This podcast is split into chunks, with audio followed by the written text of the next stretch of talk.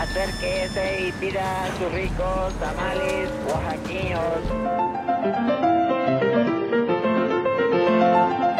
¿Quién dijo que la historia de México no podía contarse de forma entretenida?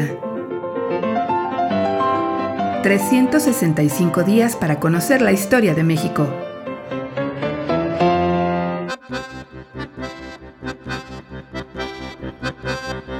Viernes.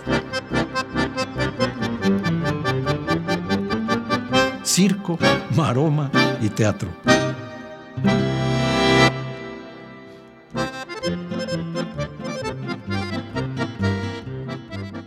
Carrera de obstáculos. Al finalizar el siglo XVIII, montar una obra de teatro era, era todo un calvario. Una vez que la obra pasaba la censura, comenzaban los problemas logísticos. La realización de ensayos y el montaje de las obras no siempre corrían con buena fortuna. Los actores adolecían de impuntualidad. A veces se negaban a ensayar o faltaban bajo cualquier pretexto. Los castigos no se hacían esperar. Las autoridades tomaron medidas para disciplinar y llevar al orden al incipiente gremio actoral. Así se estableció que todos los representantes y cantarinas, como también los saineteros, estarán precisamente a la hora de empezar la comedia en el vestuario para evitar las faltas que se han notado con su tardanza y demoras. Y cuando por algún accidente inevitable no puedan asistir, lo avisarán con la debida anticipación al autor para su gobierno y que pueda sustituir otros en su lugar.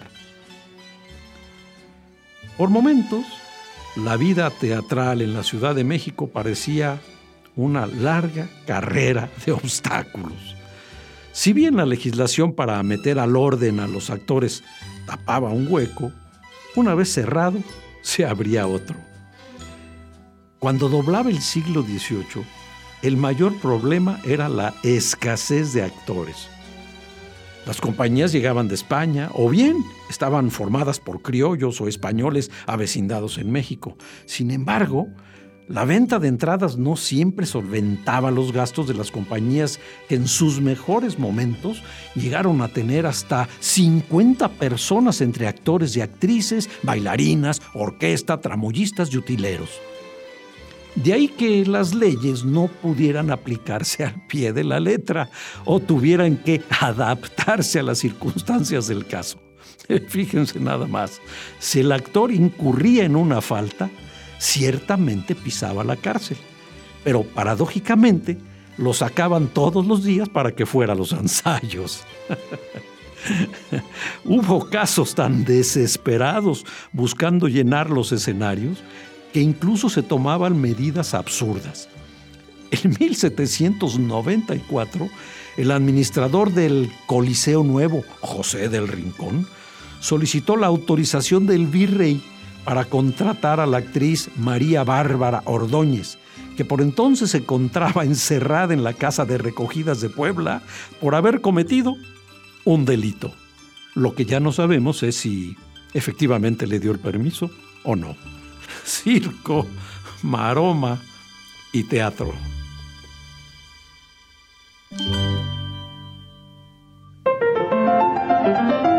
365 días para conocer la historia de México. Esta es una producción de Radio Universidad de Guanajuato y la Dirección de Extensión Cultural en voz del Teatro Universitario. Serie basada en el texto de Alejandro Rosas, 365 días para conocer la historia de México.